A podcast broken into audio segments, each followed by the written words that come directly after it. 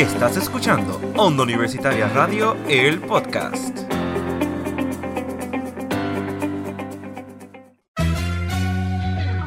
Estás escuchando Expresarte. Un podcast que inspira a personas del arte a no rendirse. y ayudar a que esa pasión crezca. Mi nombre es Melanie Girón. Yarizo Vida Díaz, Y Víctor Soto. Hablaremos sobre nuestra experiencia y darle una plataforma a esos artistas. que cuentan sus historias de cómo empezó todo. y cómo crear un impacto en el mundo de las bellas artes.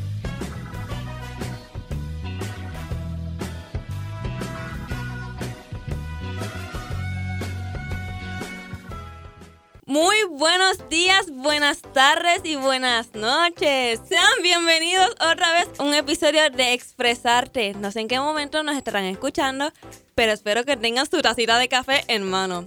Esta vez estoy con mis dos queridos compañeros amorosos, con Melanie Girón. Y Víctor Soto. y tenemos un invitado nuevo. Pero antes de entrar en el invitado nuevo, quiero saber cómo le ha ido a Melanie y a Víctor la semana, cómo los trata el semestre, ya que estamos en finales. Estamos en el momento más intenso y estoy un poquito molesta porque Yari Subida siempre habla de café, que si tengan café en mano, pero todavía es la hora que yo no veo el café aquí. Me lo tomé esta mañana, perdón. Pues me tienes que traer. Antes, fraude. antes de que se acabe el semestre, yo necesito que saquemos un día para tomarnos un café que sea en el lobby y to- escuchando a todo volumen, que de hecho, shout out a la gente de al lado que están grabando Sí, están en a todo volumen que pueden llegar hasta el lobby empresa un martes o un jueves para que lo escuchen. Y nada, yo creo que. Con su ese- café en mano, claro que sí. Exacto, con el café mano que ya le hizo ya nos debe. Pero Que no sí. se note mi obsesión al café. No, pero ya hablando en serio, pues me encuentro bien.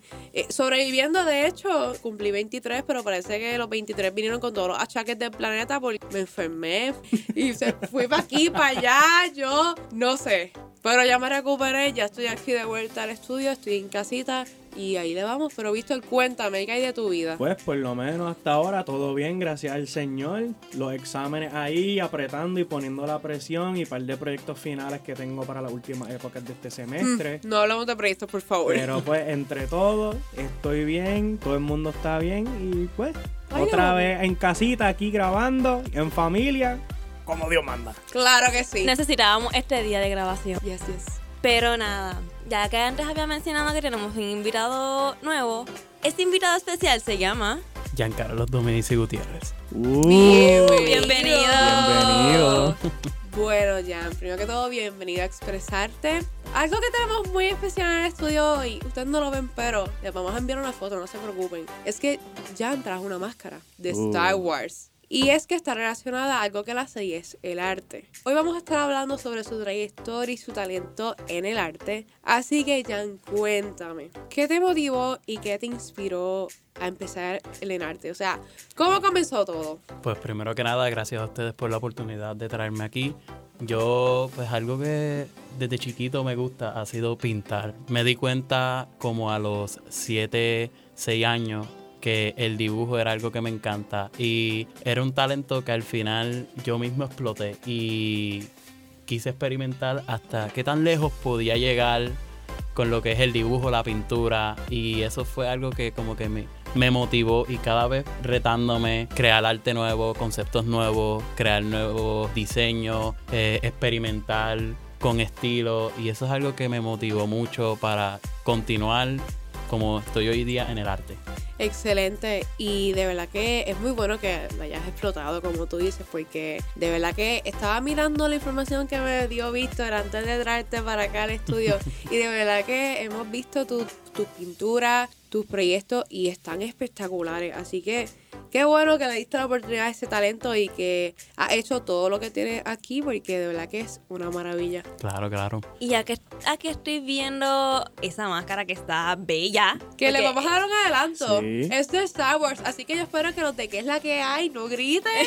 Nada por el estilo porque está bellísima. tenemos la cabeza de Boba Fett ahí chilling. Aquí en presente. En verdad que me gusta bastante. Sí. Es una obra de arte literalmente. Ya que la veo, tengo la curiosidad de saber cómo es tu proceso de pintar o de crear algo. Pues mira, dependiendo ¿verdad? del material, pues el proceso empieza con lo que es el adquirir, imprimir el casco en sí. Esto es 3D, máquinas 3D esto empieza como un raw file, que es lo que se le dice. Y esto tú lo lijas. de- hay diferentes maneras. Este, yo lo lije con resanador automotriz, que es lo que usan para lijar los carros y todo eso. Una vez tú lo lijas, se le pasa un primer, se le echa el color que deseas en el casco. Y pues para este personaje en particular, yo quise hacerlo un estilito cartoon. Porque mi meta era, ok, quiero hacer un cartoon viviente. Que cuando yo me vista la gente diga, ok, esto no es cualquier traje. Este es un cartoon caminando en un con. Así que con cuidado y unos marcadores que compré este, especiales a base de pintura, pues fui pintando cada borde de negro hasta que entendí que se, veía bastante bien para un cartoon y al final, súper importante, el sellado, porque si no se sella el trabajo, no hay garantía que después en un evento o usándolo de, como de costumbre, ¿verdad? No se vaya a dañar. Siempre se deben de sellar los trabajos y eso lo recalco bastante para preservarlo. Si lo pueden tocar, no hay problema. Sí, Mira. Este en particular tiene un abanico por dentro porque, Uh. ¿verdad? Hace calor en este Eh, país. de- cuando tú estás en el personaje metido, pues hace calorcito. Yo personal, yo uso espejuelos, así que al principio cuando comencé en cosplay era como un poquito de issue, como yo voy a guardar los espejuelos estando en personajes y personajes que sé yo, no tiene bolsillo. Pues me las inventé y hay un bolsillo especial dentro del casco con velcro y ahí es donde yo guardo mis espejuelos. Uh, Ese casco es multiuso. ¿Qué, qué? O sea, así. guarda espejuelos, tiene abanico. Aquí en controles, Iris está en Uh. shock. Que se muere aquí mismo. O sea, es hasta donde llega la creatividad cuando tú te lo propones. Wow. Y En la paciencia, porque mira los detalles que tiene. Me encanta. Sí, sobre todo sí. paciencia, mucho tiempo. Sí. Ya hablando de tiempo, tú llevas ya un par de añitos bregando en lo que es el arte y también un poquito más reciente el cosplay. Y uno de los detalles sobre ti que, pues, no saben, espero que ahora nos cuentes, es que tú estabas en la Escuela de Bellas Artes. Eso es correcto. En- eh, cuéntanos un poquito, ¿cuándo fue que tú entraste a la Escuela de Bellas Artes? Pues yo entré a la Escuela Especializada de Bellas Artes, mejor dicho, fui admitido cuando yo estaba en quinto grado. Desde chiquito, desde tercer grado, yo siempre había querido pues, pasar por la experiencia de, de cómo se siente estudiar en una escuela especializada en lo que es el dibujo, en lo que es teatro, en lo que es baile, música. Ujú. Pues yo en particular quería el arte porque veía que era lo que me encantaba de chiquito. Tuve la oportunidad de tomar una audición, eh, pasé la prueba, fui aceptado y gracias a los profesores de allí y a todas las amistades que también hice, pude realmente, por así decirlo, explotar mi talento allí mismo. Eh, y yo se lo recomiendo a todo el mundo. Oye, si tú tienes un talento, no lo dejes caer. Dale una oportunidad porque tú no sabes qué tan lejos puedes llegar. Mm. Y a mí me es una, es una experiencia inolvidable. Me- Bellas Artes me marcó bastante en mi vida. Pude desarrollarme como artista allá, experimentar lo que es este, una exposición de tus obras al público. Así que todas esas experiencias te marcan y te ayudan para crecer como artista. Y ya que estás hablando de tu tiempo en Bellas Artes y de las cosas que hiciste allá, ¿cuál fue el momento o alguna actividad que tuviste allá que te haya marcado para siempre y más en esta trayectoria que llevas en el arte? Pues quisiera decir una, pero realmente tengo dos. Eh, la primera fue una actividad que se llevó a cabo de temática de Star Wars. Y fue la primera vez que sentí como que tenía potencial en el arte porque me dieron la oportunidad de decorar el frente de Bellas Artes con unas cortinas. Y esas cortinas yo las iba a pintar con dos personajes de Star Wars y eso iba al frente. O sea, todo el mundo, todo el que pasara, aunque sea caminando frente a Bellas Artes, iba a ver las cortinas. Y no eran cortinas chiquititas, eran cortinas de casi 30, 40 pies de largo. O sea, y yo, yo las pinté solito porque realmente me sentía como que me sentí súper feliz de que me dieran esa oportunidad. Una vez, eso fue para la actividad, una vez se llevó a cabo la actividad que fue un concierto de baile y hubo música, hubo coro. Yo también estuve, tuve el privilegio de estar en tarima mientras los músicos tocaban, otros bailaban, yo estaba en una esquina pintando, pues justo también este personaje coincidentemente ¿En serio? o sea, había bastante representación de todo el círculo de lo que es Bellas Artes. Me o sea, que allí en Tarima tú veías arte, música y veías también baile. Sí que es una combinación completa y qué bonito ver todas esas, esas áreas juntas y que el público las pueda disfrutar porque por lo general siempre es como que un grupo, otro grupo, después otro Exacto, grupo. todo dividido. Sí. Exacto, y no está mal. Pero tener la oportunidad de la experiencia completa y más con la temática de Star Wars que es tan diversa y es tan brutal, a mí me parece súper fascinante porque es que como que diantre, tú ver todo eso juntos como que, no sé, debe ser una explosión de emociones. y de Inolvidable todo. cuando Sí. uno, de- yo, yo me viraba de momentos y veía a los bailarines vestidos de Darth Vader, de Boba Fett, de Han Solo, Oh. y de repente sonaba esa música al lado mío. Y era como que una motivación brutal para seguir pintando ahí otro personaje de Star Wars. Y eso fue algo que verdaderamente me lo gocé, me marcó y realmente eh, fue una bonita experiencia. Fue básicamente mi primera vez en tarima pintando frente a un público enorme. Y la segunda experiencia que tuve fue mi primera exposición solista, se puede decir. El nombre se llama Concepciones bajo el encierro y eso fue en el Museo de Historia Ramón Rivera Bonje en Peñuela. Fue la primera vez, era la primera vez que yo, ¿verdad? Me tocaba hacer una exposición junto a otra compañera. Nosotros se dividió el museo, mitad para, para yo poner mis obras y mitad para mí, este, para la compañera, perdóneme.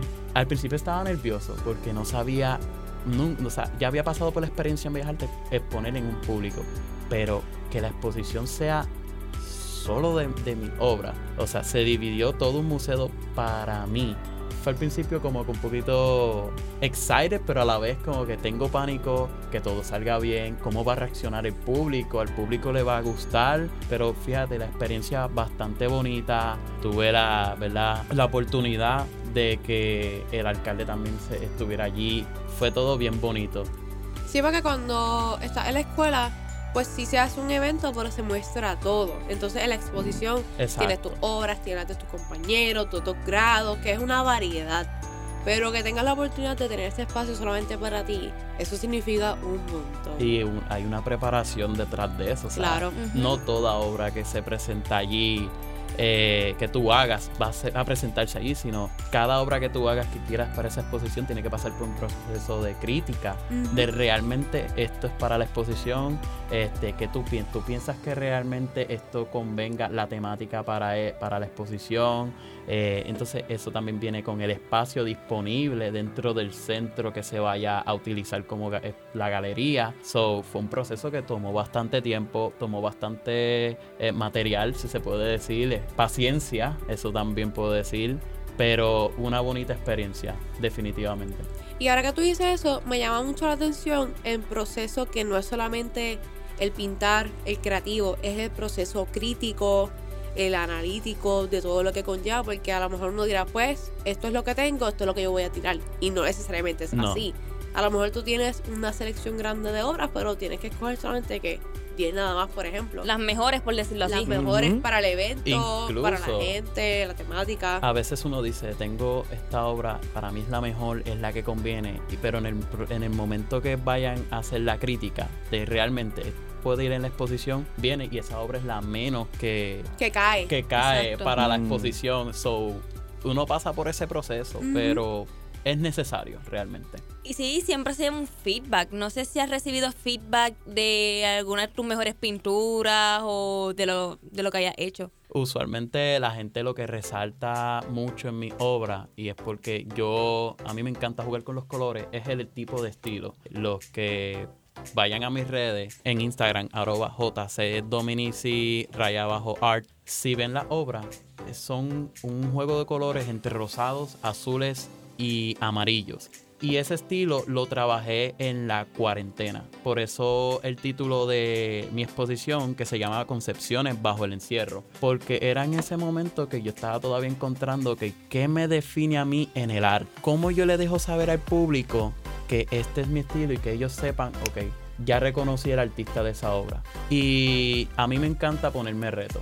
Y básicamente el estilo salió que como la gente resalta los colores, fue yo mismo poniéndome límites. Ok, no voy a usar verde, no voy a usar negro, no voy a usar grises.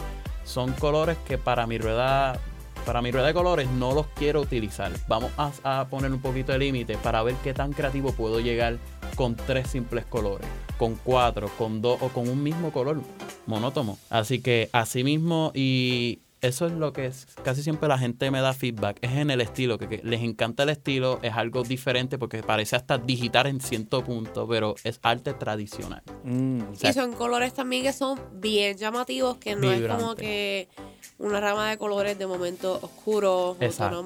Tierra, como uno dice, sino que son colores bien espontáneos que tú captes la atención al momento. Exacto. Y mucha gente a veces me pregunta, oye, ¿tú haces algún boceto con los colores? Realmente, si les digo la verdad, yo juego con los colores en el momento que estoy pintando. O sea, claro, evito, ¿verdad? Porque ya tengo experiencia más o menos, evito muchos errores, pero usualmente las cosas pasan como espontáneas. No voy a pensar mucho en cómo se va a ver, sino voy a dedicarme en el proceso y mientras lo hago voy decidiendo qué sigue. A veces me preguntan mucho cuando yo también subía videos, ¿cómo- ¿tú haces algún boceto, o sea, algún diseño? ¿Tienes que hacer algo? ¿Cómo, cómo te quedan los colores tan perfectos? Porque así me lo han dicho, tan perfectos, sin que se vea mal, sin que es como que, de- que sobresalga uno encima del otro que no sea como que tanto, tanto color que se pierda el personaje o la obra o el pensar que tú quieres llevar. Y es que realmente uno va trabajando por lo menos en el proceso, en el momento, ahí es donde yo decido, ok, ¿realmente conviene este color? No, pues vamos a ver, dame tirarle este otro color, déjame añadirle esto, déjame eh, quitarle esto. A veces pasa que somos artistas también cometemos errores y a veces pues ok este color no conviene pues vamos a vamos a ver cómo la arreglamos pero usualmente al final lo que buscamos es que la persona se sienta con ese como que contra se ve brutal me encanta que le atraiga porque realmente eso es lo que eh, tú quieres lograr con el público atraer la atención atención del público. Y hablando de distintas obras, la manera que tú juegas con los colores y también el público, otra cosa que una de las fuentes más grandes ahora mismo del arte o de fuentes creativas el cosplay, que nos trajiste aquí la máscara de Boba Fett, exacto que eso creo que es de los cartoons de que para los 80, ¿verdad? Eh, la primera aparición de Boba Fett Maravilloso, me encanta cómo se ve y también cuando llegué a probar la máscara en el Comic Con del año Sí. pasado, bien cómoda. Háblanos un poco de qué fue lo que te atrajo del cosplay, cómo fue esa inspiración de, mira, esto quiero hacerlo de hobby para ver cómo me va. Cuéntanos Pues un poquito mira, de eso. eso fue como que desde chiquito también tenía como la atención de vestirme, salir vestido a los eventos. Siempre escuchaba Comic Con, entonces como yo a la vez pintaba y me gustaba mucho el dibujo, mucha gente me decía, oye, has ido a Comic Con, has ido a eventos así para exponer. Y yo realmente no tenía la oportunidad en aquel momento. Entonces me quedaba con las ganas de, yo veía a la gente vestir, yo, yo quiero ser ese. Yo quiero vestirme, me encanta ese personaje porque yo no lo puedo hacer. Claro, uno al principio cuando pequeño tenía muchos límites, el dinero tal vez, no tenía los materiales, pero una vez llegué a adolescente ya, puedo decir que mi primer evento que me inspiró mucho fue uno hace tres años en Central Sur. Yo no tenía nada de traje, solo tenía un casco. Y dos amigos míos que también tenían un casco y simplemente éramos unos geeks en un evento allí. y me encontré con este chamaco vestido de pie a cabeza de Mandalorian, pero no cualquier Mandalorian, él idéntico, sacó el traje di- directamente de la, de la serie. Sí. Y fue como que cuando me saludó, fue como que ese choque de que, ok, yo quiero ser él, yo quiero ser como él, a mí me encanta cómo él viste, pues déjame darle un try. Y al principio pues empezó con materiales acá, cartón, esto, no duraba mucho, pero poco a poco fui mejorando, fui educándome en lo que es el cosplay, usando mejores materiales, 3D print, foam, contact cement. Yo uso muchos materiales que son de acá Mm. porque también me gusta como que dejarle saber a las personas. A veces me dicen, "Te- esto es plástico. No, no, esto no es plástico, esto es foam, esto es este cartulina, esto Mm. es cartón, diantre, pero se ve tan real, sí, porque la idea es tú poco a poco, como el arte, ir mejorando, buscando qué puedes mejorar para el próximo y eso es algo que también me gusta hacer mucho en el dibujo. Mm. Siempre trato de cuando voy a dibujar, lo mismo como en cosplay, tratar de que el próximo que haga sea mejor que el anterior Mm. mismo mío.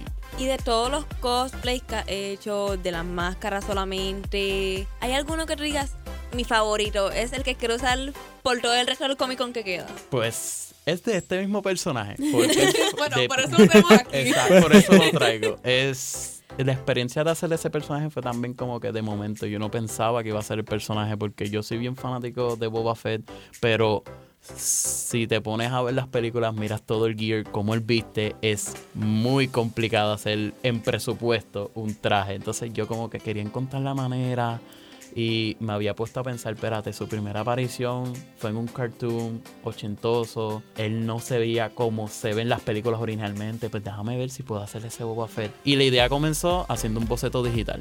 Del boceto brinqué a conseguir el casco. Del casco brinqué a conseguir los materiales. Y de ahí todo explotó cuando ya yo dije, ok, esto está quedando brutal. Todo lo que falta es pintarlo. Y eso fue lo que realmente resaltó el cosplay. Sí, y me parece bien interesante como tú mencionas que empezaste con materiales cartón y todo eso, que es como que a lo mejor lo más básico, lo más accesible. Y poco a poco, a raíz de eso, fuiste como que mejorando, buscando otras cositas. Y mira, tenemos el casco aquí y se nota la evolución, la, la pasión y la paciencia que le tienes a esto, porque no es nada fácil. Hay gente que a lo mejor se quita la primera porque se cree que a lo mejor no se puede crear grandes cosas con lo poco que hay. Todo lo contrario. Mientras tú quieras hacerlo, tú lo puedes hacer con lo que tú tengas y ahí poco a poco lo que vas consiguiendo en el camino te vas puliendo y mira, Exacto. La, la imaginación ayuda. Claro. Exacto. Yo siempre le recomiendo a las personas que les interesa ir al cosplay. Mi recomendación por experiencia, empiecen con algo low, suave, que puedan ver experimental, porque sí suele pasar que el calor es algo, por eso tengo un abanico, es algo que puede afectar bastante a la hora de tu vestirte.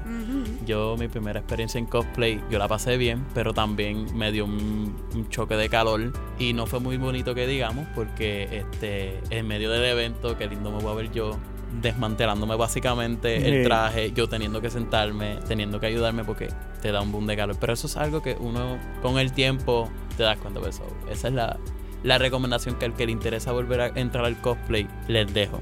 Y ya que estamos aquí, antes de culminar, yo te quería preguntar, ya que mencionas todas estas cosas que has hecho en el arte y todo esto, ¿qué metas tienes a largo plazo ¿Qué- o qué cosas te gustaría hacer a través de este arte? Pues mira, realmente me interesa mucho poder ser maestro de arte. Eso es una, una de las metas que tengo para largo plazo, educar lo que es el talento y dejarle saber a las personas y especialmente a, a los chamaquitos, a los nenes, que si tienes un talento, pues debes de usarlo, o sea, aprovechalo, porque Dios te lo dio, tú no sabes, ¿verdad? Que vaya a pasar, o sea, cómo eso vaya a explotar y te pueda ayudar. Yo nunca pensé que iba a llegar tan lejos en el, en el arte, en el dibujo y Mm. aquí estoy. Pues en verdad maravilloso, Domi. Muchas gracias por venir aquí. Pero antes de cerrar el episodio por hoy, como es de costumbre aquí en Expresarte, siempre pedimos a nuestro invitado algún consejo final para las personas que eh, se inspiran no solamente de ti, pero de otras fuentes y que quieren hacer arte o cosplay o también hacer exhibiciones de su arte.